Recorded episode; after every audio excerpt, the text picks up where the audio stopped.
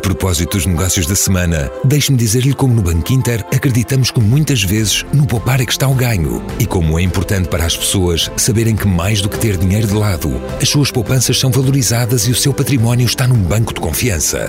Por isso, se para si um bom negócio é ganhar a poupar, não deixe de procurar o banco que valoriza as suas poupanças. Banco Inter, patrocinador do podcast Negócios da Semana.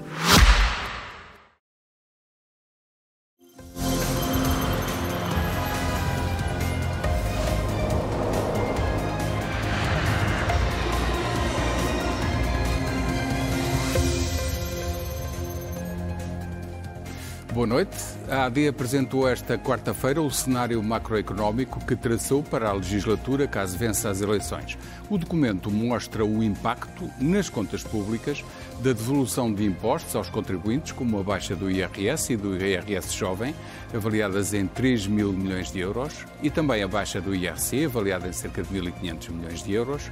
Haverá também um pacote de medidas para a habitação, no valor de cerca de 500 milhões.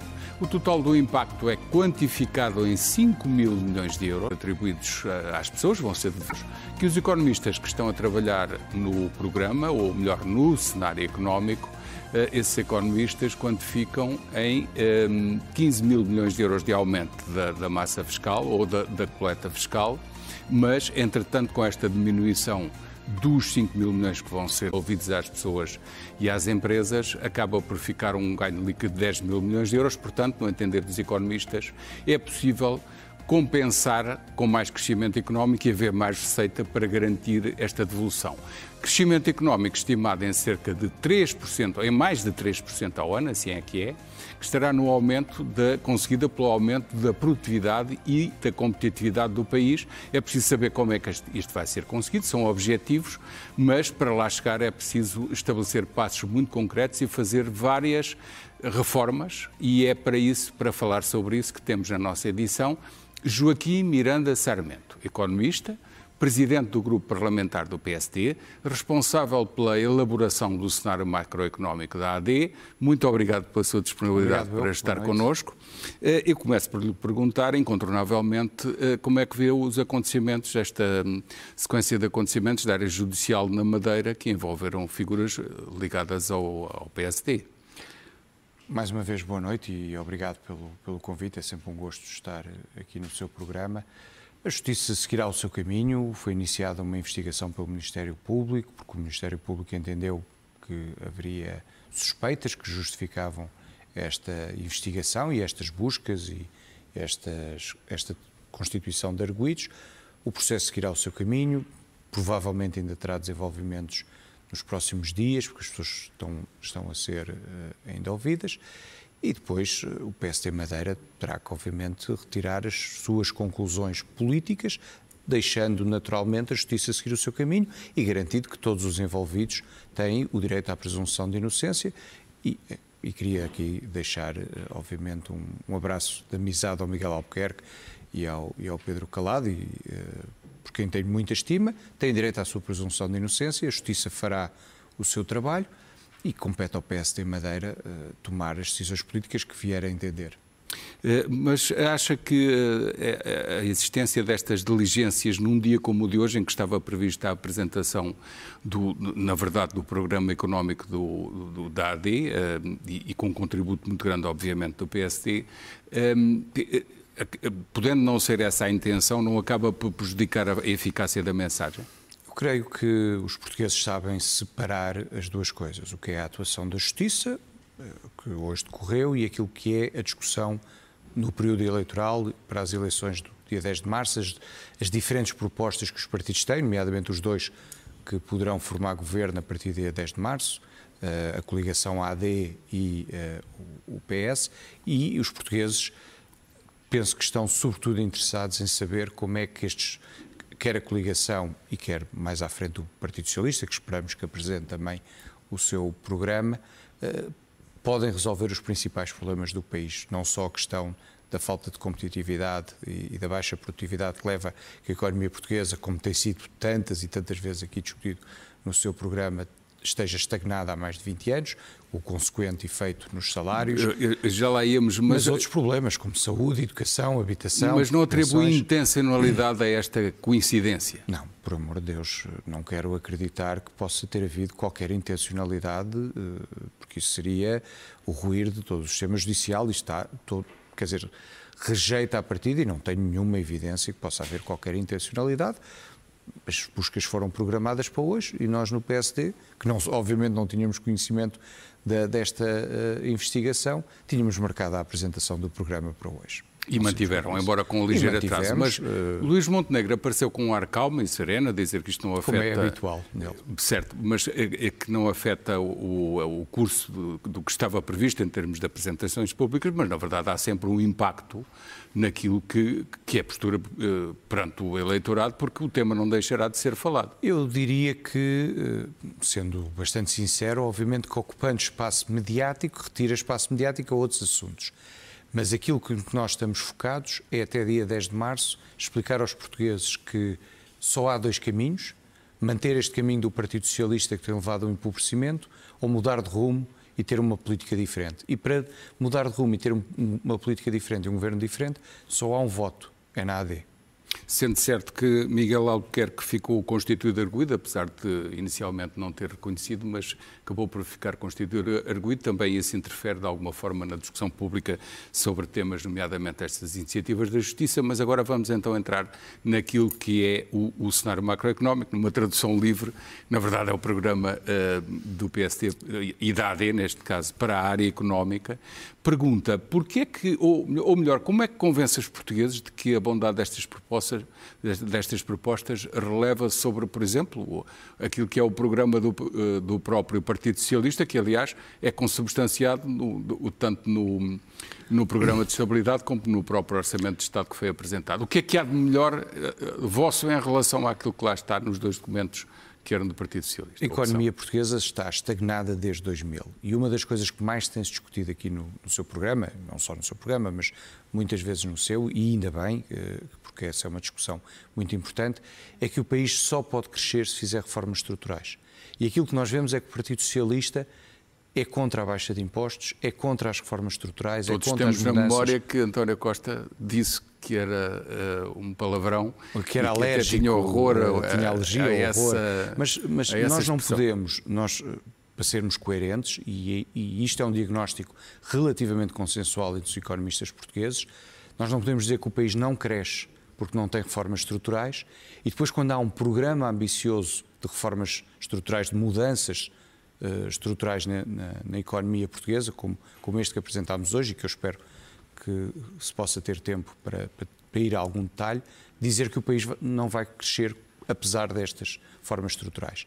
E por isso há dois caminhos. Há o caminho de manter o, o status quo, de manter as políticas que vêm sendo seguidas e que têm levado a uma estagnação económica, a uma perda de rendimentos, a um agravamento da carga fiscal e ainda por cima com serviços públicos cada vez piores. Isso deve-se a não ter havido reformas estruturais. Isso deve-se a, um, a um conjunto. E isso é discutido na sociedade portuguesa e aqui também no seu programa várias vezes, eu próprio também já vim aqui várias vezes, a economia portuguesa tem um problema de baixa produtividade e de baixa competitividade. E isso resulta de um conjunto de estrangulamentos que estão perfeitamente identificados. O, o, o economista fiscal... Ricardo Reis disse numa entrevista há, há, pouco tempo que era qualquer coisa como é impressionante como uh, a votação recai sempre nos mesmos e por isso não há mudança votando mas, sempre os mesmos, dá sempre o mesmo resultado. Mas eh, com as mesmas políticas, dificilmente poderemos ter resultados diferentes. Mas há um conjunto de estrangulamentos que estão perfeitamente identificados: o sistema fiscal, mercado laboral, eh, a, baixa dimensão, capitalização e internacionalização das economias das empresas portuguesas, o baixo nível de qualificações, o baixo nível de inovação e de ligação entre as universidades e o ensino e a criação de valor nas empresas, os atrasos e morosidade na justiça económica, entre outros. Vamos, vamos Nós a cada temos um, diagnóstico deles. e temos um conjunto de 15 reformas estruturais para atacar estes problemas que estão identificados no diagnóstico e com isso por a economia portuguesa a crescer acima Não temos tempo de ir a todas. Situação fiscal, ou melhor, aquilo que nós lemos e já percebemos, não só por hoje, mas porque já tinha sido anunciado, a vossa receita é baixar impostos para não as é famílias. Para as empresas e, em contrapartida, aumentar a criação de riqueza para poder o, distribuir. O que é que nós fizemos? E, e permita-me, em dois minutos, procurar explicar a metodologia. Nós desenhámos um programa económico e financeiro base... Eh, partindo do diagnóstico dos problemas de competitividade e produtividade da economia portuguesa e desenhámos um conjunto bastante alargado e ambicioso de reformas. Em cima, com base nesse programa, nós estimamos um crescimento económico partindo do cenário do Conselho de Finanças Públicas de setembro de 2023. E deixe-me dizer Crescimento isto. económico de? O, o, o, cenário, e é isso que eu, que, eu, que eu ia dizer. Aqui há um mês, mês e pouco, o, o Prémio Nobel da Economia, Paul Krugman, disse que a economia portuguesa era um milagre económico. E eu concordo com ele. E é um milagre económico porque, com este governo e com estas políticas, ainda assim a economia portuguesa consegue crescer 2%. Isto mostra que a economia portuguesa, as empresas, as pessoas, a sociedade tem um potencial extraordinário. Está a dizer é que, gerido por vocês, conseguiu um resultado estas reformas maior. estruturais, repare que o, o, cenário do Conselho de Finanças Públicas, que é um cenário de políticas invariantes, o que é que isto quer dizer? Se não se fizer nada ainda assim a economia portuguesa cresce 2% ao ano, é esse o cenário de uma entidade independente e credível como é o Conselho de Finanças Públicas. Com estas reformas estruturais, com estas mudanças estruturais nestes diferentes estrangulamentos, nós prevemos que a economia portuguesa em 27 e 28 possa crescer acima de 3%. E sem crescimento económico não há geração de riqueza, sem geração de riqueza não há possibilidade Já não das empresas pagar acima de 3% salários. em média durante anos seguidos, há mais de desde, 20 anos. Desde o final dos anos 90, é verdade, mas repare, mesmo com estas políticas erradas, com uma total inação do governo, ainda assim a economia portuguesa, as, as empresas e, as, e os trabalhadores têm um potencial de que ainda assim conseguem colocar a economia portuguesa vamos, a crescer. Vamos a cada uma das situações. Uh, a vossa receita em termos fiscais é cobrar menos às pessoas e às empresas, certo? Também. Uh, o, no total, 4.500 milhões de euros uh, a menos. 5 mil milhões a menos. E, e, só para, para, terminar a explicação da metodologia, nós desenhámos um programa económico e financeiro com base nos diagnósticos e com estas mudanças estruturais e depois, em cima do cenário do Conselho de Finanças Públicas, fazemos as nossas previsões, com o modelo económico, do, dos efeitos destas políticas e colocamos a economia no último ano da legislatura, 2028, a crescer 3,4. Quanto mais a economia cresce, mais cresce a receita fiscal em milhões de euros. E o que nós dizemos é, com este crescimento económico, se não fizéssemos nada do ponto de vista dos impostos, e não queremos só baixar impostos, mas já lá irei, se não fizéssemos nada, nós teríamos uma receita fiscal em 2028 15 mil milhões acima de 2023. Portanto, Desses 15 mil milhões, nós queremos devolver 5 mil milhões. Mas é no somatório dos 4 anos. No somatório dos 4 anos. 3 mil milhões no IRS, através de três medidas. Redução dos escalões, recuperando uma medida que o PST apresentou em setembro do ano passado e depois no Orçamento de Estado para 24. Redução, do, Redução das taxas, das taxas, das taxas dos escalões. Até ao até ao oitavo escalão, oitavo. portanto, excluindo o último, redução das taxas de escalões, um IRS jovem com uma taxa máxima de 15% para os jovens até 35 anos, com exceção do último escalão, e uma isenção sob um prémio de produtividade até um máximo de um salário. Um salário Estas três no, medidas, no em conjunto, valem no total da legislatura 3 mil milhões de euros, a que se soma uma redução de IRC. Antes de ir ao IRC, só uma pergunta mais técnica, e as pessoas lá em casa perceberão, eh, pelas minhas contas muito grosseiras, mas, por exemplo, eh, um casal com rendimentos acima de, de 40, 50 mil euros ano, ou nem é preciso chegar a isso, até mais abaixo. Uh, portanto, no meio, no meio parte, início da parte superior da tabela, e que uh, tenham 36 anos, uh, vão pagar as taxas normais, que andam pelos 45% Todas. nominal, mais de 30, 35, 36, tenha, uh, média. Sim, quem Ora, tenha mais Mas a pergunta é, anos. é, mas isto choca com, por exemplo, um jovem que entre os 30 e os 35 anos possa ganhar 20 mil euros por ano, acaba por, por não pagar, pagar muito menos, mas, pagar apenas 15%. Eh, mas repare, Isto não vai levantar uma é... questão de inconstitucionalidade? Creio que não, embora como economista não queria entrar nessa discussão jurídica, mas repare, um dos problemas principais que o país tem é a retenção e a atração de talento jovem. Cada vez mais os nossos jovens, sobretudo os jovens qualificados, saem da faculdade, e eu vejo isso na, na, na minha faculdade, saem e vão para o estrangeiro. nós temos que os reter. Para os reter, Está nós temos que fazer três coisas. que é baixando-lhe os impostos ou é aumentando-lhes os salários e nós garantindo que, fazer, que, eles têm empregos nós bem temos pagos? Que fazer, nós temos que fazer três coisas para manter é os jovens. Desculpe, é que eles depois vão para é a Alemanha verdade. ou para a Áustria e vão pagar impostos ainda mais altos, só que têm um salário mais alto. Mas também vão para países como a Holanda ou a Irlanda e têm taxas de imposto para o mesmo nível de rendimento mais baixo. Nós Unido, temos que fazer sim. três coisas para reter e atrair os jovens qualificados. O primeiro é aumentar o rendimento. E isso passa por aumentar os salários e isso passa por aumentar a produtividade. Por isso, todo Querem o aumentar o salário médio em Portugal de quanto queremos, para quanto? Queremos que no final da década chegue a 1.750 euros como objetivo, porque o Governo não fixa 1.750 euros por mês. Partindo de uma base atual que não chega a 1.500 euros. Mas uh, só voltando à questão dos jovens, é preciso aumentar o rendimento dos jovens. Isso passa por uma economia com maior produtividade possa pagar melhores salários, mas o governo pode dar um incentivo baixando o imposto. Depois passa pela questão da habitação, garantir habitação acessível, e passa pela questão da segurança laboral, mas também com flexibilidade. Já, já lá vamos. Os jovens... O, o, o nó disto tudo, segundo percebi, é aumentar a produtividade. Não se decreta, não se faz aumento claro por decreto. Não, o que é que vocês é... vão fazer para tornar os trabalhadores mais produtivos? Um Normalmente conjunto... é medido por hora trabalhada. Vamos, vamos olhar novamente para aquilo que são os estrangulamentos da, da, produtividade e da competitividade da economia portuguesa.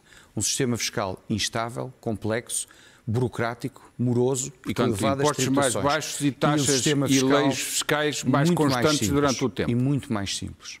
Segundo, uma justiça económica morosa e que muitas vezes Traduz não funciona. isso para as pessoas. As falências melhorar, serão mais rápidas. Melhorar o, o, os processos de falência, melhorar os tribunais administrativos e fiscais, eh, os tribunais de concorrência, Portanto, etc. dívidas que o Estado reclama, Redução... ser decidido mais rapidamente quem é que tem razão. Sim, eh, as falências, eh, os processos fiscais nos, nos, tribunais administrativos e fiscais que podem demorar 8, 10 anos. Sejam resolvidos em um ano ou dois. É Custos o mais rápido possível e, portanto, introduzir melhorias nesses, na, no sistema de justiça económica. Os custos de contexto e burocracia, reduzir substancialmente a burocracia a que as empresas estão, estão sujeitas. Aumentar... Mas sabe que a burocracia alimenta a própria extensão do Estado. É verdade, mas nós temos que fazer uma coisa. E, e um... eu convido todas as pessoas a ler o nosso programa económico, ele está disponível na internet. Uma das reformas mais importantes que nós temos que fazer é a reforma da administração financeira do Estado. É utilizar todo o potencial da tecnologia e da gestão e pô-lo ao serviço da gestão Já pública. ultrapassámos os 741 mil funcionários públicos, que era aquele limiar psicológico que era de, de, imediatamente antes da intervenção da assistência financeira da Troika. Isso significa que vão querer reduzir, fechar alguns departamentos do Estado não, e reduzir nós, o, nós vamos total querer, dos funcionários? Não, nós vamos querer simplificar muita da burocracia que existe, que vamos querer sentar-nos com as associações de cada setor, fazer o mapeamento de tudo o que é obrigações declarativas, tudo o que é uh, papelada, burocracia e o que é que pode ser eliminado e simplificado. Olha um exemplo Mas muito o, simples. O problema maior não é, não é na, na, relação do cidadão com o Estado. Estou a falar é, em criação de PIB. É das empresas, das empresas. com o Estado, sim, sim, por isso nós que vamos, é um horror, é uma via sacra. Exatamente, e por isso nós vamos sentar-nos com as associações empresariais de cada setor, mapear todas as burocracias que existem, todos os papéis que são pedidos, todas as declarações que são exigidas Só para uma, um, e procurar um projeto normal são possível. 24 entidades Sabe, que têm que dar a autorização. Deixe-me deixe dar-lhe o exemplo da habitação. Sabe que em França, quem quiser construir um prédio ou uma casa, mesmo no centro de Paris, só tem que entregar duas coisas na Câmara Municipal. O projeto da fachada, porque tem que seguir determinadas regras, e o projeto de engenharia para garantir que a estrutura é que sólida. Que a casa não cai. Por dentro, a pessoa pode fazer o que quiser e, portanto, basicamente faz o pois que é, o mercado é fiscalização determina. a posteriori. E depois é fiscalização a posteriori e, sobretudo, o mercado a determinar mas, mas o, se as casas devem ser maiores ou menores. O Joaquim, o PSD e, os, e os, os partidos que compõem a AD estão conscientes de que há radicalismos nomeadamente ambientais, ao nível do poder, e a Agência do Ambiente faz crimes económicos ao não autorizar muitos projetos em Portugal, portanto impede a criação não, de riqueza, sabe disso? Eu não usaria termos não, tão é, fortes como José, Gomes, como José Gomes Ferreira, mas é preciso um equilíbrio entre aquilo que é a preservação ambiental e a transição uh, energética e aquilo que é o desenvolvimento económico. O que nós queremos é sentar-nos com todos os atores, públicos e privados, fazer antes de mais, o que é que é o mapeamento de todas as burocracias, todo, todo o calvário em muitos processos que as empresas passam e os cidadãos também, e procurar simplificar com recurso digitalização, inteligência artificial, big data. Há hoje um potencial de simplificação administrativa, mas também de simplificação das estruturas do governo e descentralização mas para as eu, autarquias eu tenho que perguntar muito concretamente, está consciente que a Agência do Ambiente proibiu durante muitos anos os agricultores de fazer charcas e mini hídricas para alimentar o gado durante o verão e para aumentar a biodiversidade, usando o argumento de que fazer as charcas prejudicava a biodiversidade. Estou este co... radicalismo ambiental, vocês vão acabar com ele ou não?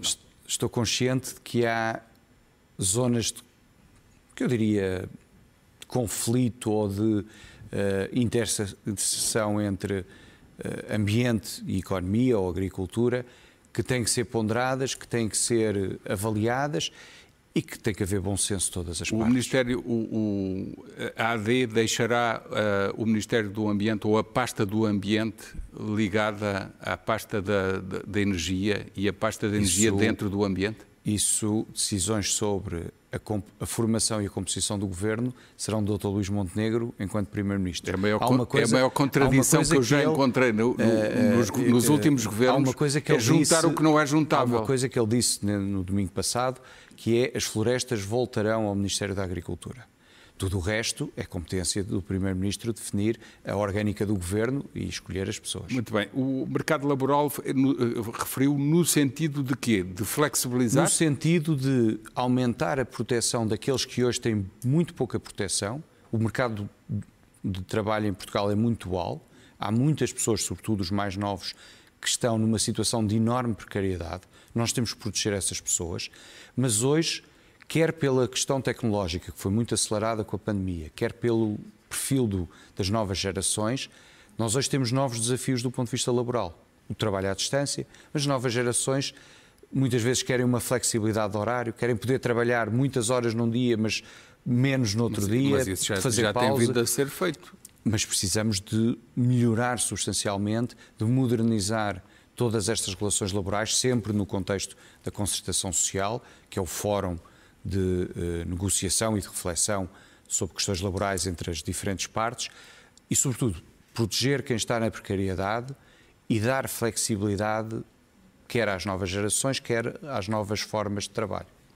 Na educação, vão reintroduzir a avaliação rigorosa com exames no final de cada ciclo? Nós. Eh, Hoje apresentámos o programa económico e financeiro. Portanto, Mas isto é uma questão económica Mas, que, uh, de muito impacto, embora não sim, se perceba à primeira Nós apresentaremos o programa eleitoral a muito breve trecho, mas também no domingo foi dito que as provas da frição regressarão, se a memória não me está a trair, ao quarto, sexto e nono ano, mas não quero antecipar-me àquilo que é o programa de educação, que está a ser feito por colegas meus do PSD, especialistas nessa área. Confirma que vão ser reintroduzidas as avaliações Vão rigorosas. ser uh, reintroduzidas as avaliações que queremos que sejam o mais rigorosas possível. No caso da, da Segurança Social, um, vai haver alguma alteração no que diz respeito às taxas? 11% para os trabalhadores, 23,75% para a cargo dos patrões sobre o, dizer o contrato de trabalho? O que é que é o nosso programa sobre a Segurança Social? Sob o sistema de pensões. Peço que seja breve, isto sim, está a voar o, o tempo. Sob o sistema de pensões, há um grande debate na sociedade portuguesa e podíamos juntar aqui vários economistas especialistas. Sim, mas eu estava a falar entenda. do desconto em vida ativa. Não, nós não vamos mudar nesta legislatura nem o sistema de contribuições, nem o sistema de receita, nem o sistema de despesa. Nós vamos promover um debate alargado, um estudo profundo, porque a sociedade portuguesa está profundamente dividida, mesmo entre os especialistas, entre aquilo que é o futuro da segurança social e, e, o que nos comprometemos é não mexer nestes quatro anos, garantir a atualização das pensões de acordo com a lei e daqui a quatro anos, se a nossa conclusão for que é preciso alterar algo no sistema de pensões, então colocaremos no programa da AD de 2028 que será sufragado pelos eleitores nessa altura. Do lado da despesa e em, em relação à Previdência, uh, aquilo que foi dito é que querem garantir, ou melhor, que o rendimento mínimo dos pensionistas convirja para, eh, chega aos 820 euros Sim. Eh, por mês. Aquilo que eu acho que ainda não ficou esclarecido é que muita gente ficou com a ideia na cabeça de que agora as pensões de 400 não. e de 500 euros vão todas não. aumentar para os 800. Deixe-me formular uhum. até ao fim. Porquê? Porque o resto que leva a que se pressupõe que essa pessoa tem mais rendimento não é tudo rendimento, basta ter um património que nem, ah, pode nem dar rendimento. São, são questões diferentes. Ou basta ter familiares a ganhar mais que nem sequer podem estar em contacto e que já é considerado que, são... que, que contribuem para o, o, nível de vida da pessoa. Mas são questões diferentes. Primeiro, para concluir, criaram uma falsa expectativa não, que não vão cumprir? Não criamos. Primeiro, sobre as pensões gerais, faremos os aumentos previstos na lei e, se houver margem orçamental, procuraremos melhorar as pensões mais baixas. Aquilo que o Dr. Luís Montenegro prometeu no dia 25 de novembro no Congresso foi que o complemento solidário para idoso, que já existe e que abrange cerca de 170 mil pensionistas hoje e que tem um valor para 2024 de 550 euros, será aumentado até 820 euros. O que é que isto significa? Imagine hoje o valor, vamos usar o valor de 820 euros em 2028. Imagine um pensionista que em 2028 tem uma pensão de 500 euros e não tem mais nenhum rendimento. Receberá um complemento solidário de idosos de 320 euros. Sempre à condição Mas, de recursos. Já lá vou. Mas o outro pensionista que tem uma pensão de 500 euros e tem um rendimento de 200 euros, seja de outra pensão, seja de uma renda, seja de outro rendimento, então já só recebe um complemento solidário de idoso de 120 euros. Isto garante o rendimento mínimo garantido a todos os idosos de 820 euros em 2028. As condições de recurso, o, o, o complemento solidário para idosos já existe, tem um conjunto de condições de recurso. Nós criámos a nossa medida com base nestas condições de recurso. Se vão manter. Mas estamos, espero, mas, mas estamos disponíveis, uma vez governo, e tendo acesso a um conjunto vastíssimo de informação que, estando na oposição, não temos, estamos disponíveis, dentro da margem orçamental e dentro da responsabilidade orçamental da medida, a eventualmente revisitar as condições de acesso.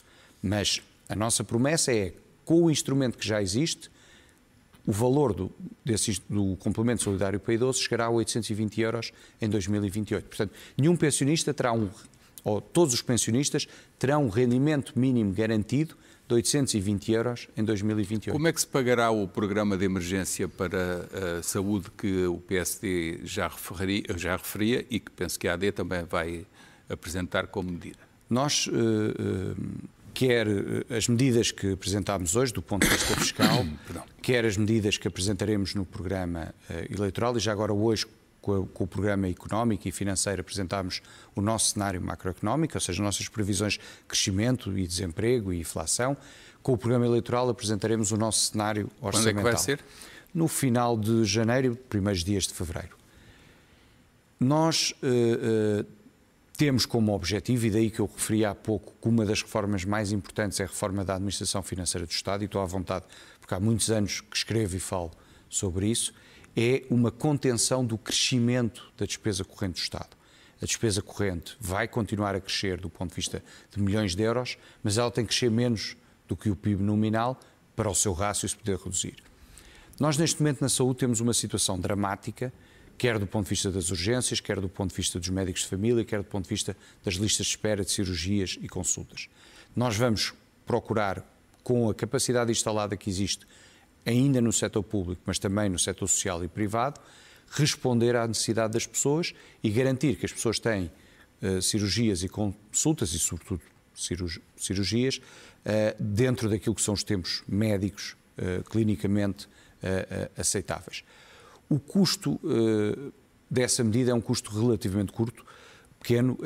Nós iremos, quando apresentarmos o programa eleitoral, apresentar o cenário orçamental e elencar o custo de todas estas medidas, e queremos só fazê-lo nessa altura para exatamente para, por uma questão de coerência. Agora temos o nosso programa económico e financeiro, qual é o impacto macroeconómico. Quando tivermos o resto do programa eleitoral, com as restantes áreas de governação, qual é o impacto orçamental. E por uma questão de coerência, apresentaremos isso tudo de uma, de uma só vez. Mas é preciso lembrar, e eu hoje filo na, na conferência de imprensa, há capacidade instalada nos hospitais públicos, do setor social e nos hospitais privados. E um hospital tem, sensivelmente, metade dos custos são custos fixos e a outra metade são custos variáveis. Se há capacidade instalada, e sendo o Estado o grande player do setor da saúde e, portanto, com uma grande capacidade de negociação, o que interessa para a questão dos custos são os custos variáveis. E, portanto, a dimensão orçamental desse programa é relativamente reduzida. Mas vai utilizar, ou a intenção é utilizar parcerias público-privadas na saúde nós que façam baixar esse custo nós, médio eh, transversalmente pelas práticas de contratos que nós apresentem menos gasto. Nós pretendemos avaliar o retorno de PPPs em alguns hospitais, não é obrigatório, apenas o faremos se isso gerar valor para o Estado, e a verdade é que a experiência das PPPs na saúde nos quatro hospitais gerou valor para o Estado e para os utentes ao contrário das PPPs rodoviárias, sim, também já discutimos uma aqui, grande conversa, sim. Uh, mas faremos uma avaliação casuística, não rejeitamos, é o modelo por, por uh, preconceito ideológico. E se, e se for em governo e, e, na primeira semana ou na segunda voltarem a, a, a ter que enfrentar greves como, como existiram, uh, nomeadamente dos médicos e, de, e, e, do restante pessoal que trabalha hum. nas instituições de saúde, uh, dizendo que querem mais aumentos e que o governo anterior não os, não, não os satisfez. Portanto, não é justo aquilo que recebem. Como é que vão enfrentar essa realidade? Em primeiro lugar, o direito à greve é um direito constitucional e, portanto, olharemos para as greves com a naturalidade democrática que se impõe. Mas o Dr. Luís Montenegro também disse no domingo relativamente às forças de segurança e relativamente a classes profissionais, como é o exemplo da saúde, que no primeiro dia se, o, seu governo e os titulares respectivos dessas pastas se sentarão com as entidades sindicais e procurarão negociar dentro daquilo for a, a margem orçamental e sempre dentro de uma enorme responsabilidade orçamental, negociar o que for possível de melhoria das condições de carreira dessas carreiras. Em relação aos professores, foi dito que o descongelamento do tempo da carreira uh, seria feito de forma gradual, uh, ao longo progressiva, mantém-se, não há Sim. outra alteração não, durante, nessa ao longo de cinco intenção. Anos, a começar em 2025, portanto terminará em 2029, já numa próxima legislatura, nós faremos a reposição do tempo de serviço dos professores. Não tem receio que no fim desse período os tais 300, numa versão 600 milhões ou mais por ano, já, já estejam a fazer o, o, o, pleno impacto nas contas públicas, seja demasiado? Não, nós uh, temos a noção de que a medida. Primeiro, o Governo já teve vários números para todos os gostos, já, já teve um intervalo. Teve o cuidado de dizer que, que havia exatamente. números diferentes. Uh, nós temos a noção de que a medida é comportável do ponto de vista orçamental, ela tem que ser gradual, 20% ao ano, face aos seis, meses, aos seis anos, seis meses e 23 dias. E uh, a nossa perspectiva é que em 2029 isso custe, em termos acumulados, 300 milhões de euros e, portanto, é 60 milhões por ano. Porquê é que deixam a, a, questão do combate à corrupção nas mãos do, de André Ventura e, e, na voz de André Ventura, que está sempre a puxar dessa não, tecla? Não. E, e, e, no vosso programa aparece no fim, já reparei, vem aqui no, no fim, mas não aparece destacado. Mas uh, nós ainda temos o programa eleitoral para apresentar e aqui e portanto aparece aqui a na parte da... económica porque tem impacto. Tem impacto, claro, e por isso, mas, mas, mas tem um impacto que vai muito para lá da questão económica e que tem claro. a ver, eh, antes de mais, com, também com questões da qualidade das instituições e a própria qualidade da democracia. Se me permite, eu não acho que o, que o, que o discurso esteja eh, nas mãos do Dr. André Ventura. Agora, o Dr. André Ventura usa um discurso populista e enganador e por esse caminho Mas nós pelos vistos, e é mesmo a última pergunta, estamos em cima do, do final do tempo, pelos vistos o discurso uh, tem seguidores, até porque as intenções de voto mostram Isso, que é um crescimento muito grande e, e eu diria em detrimento do próprio eleitorado do, do PSD e, portanto, Isso, dos partidos da AD. Uh, veremos no dia 10 de março. Eu não tomaria as sondagens por um valor facial muito elevado, sem as, as desprezar.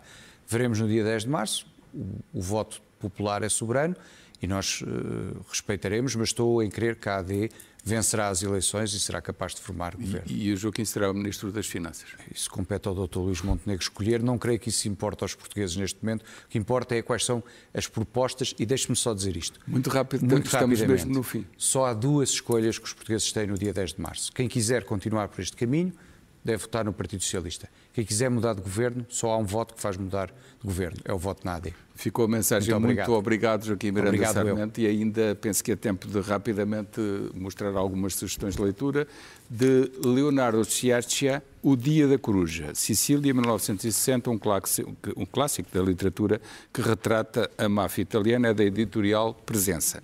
De Yamamoto Tsunetomo, Hagakure é o nome de um livro que refere a sabedoria secreta dos samurai, também é da presença, de Miguel Almeida Fernandes, romance de estreia, o livro O Diplomata é um livro romanceado, mas que refere muito da realidade política internacional e dos conflitos entre blocos que bem conhecemos, agora com mais guerras, eh, infelizmente, no horizonte. E para terminar, In Memoriam, de Alice Wynne, um romance vencedor do prémio Waterstones de primeiro romance em 2023 é da editora Casa das Letras. E é tudo. Muito obrigado pela vossa atenção. Tenham uma boa semana.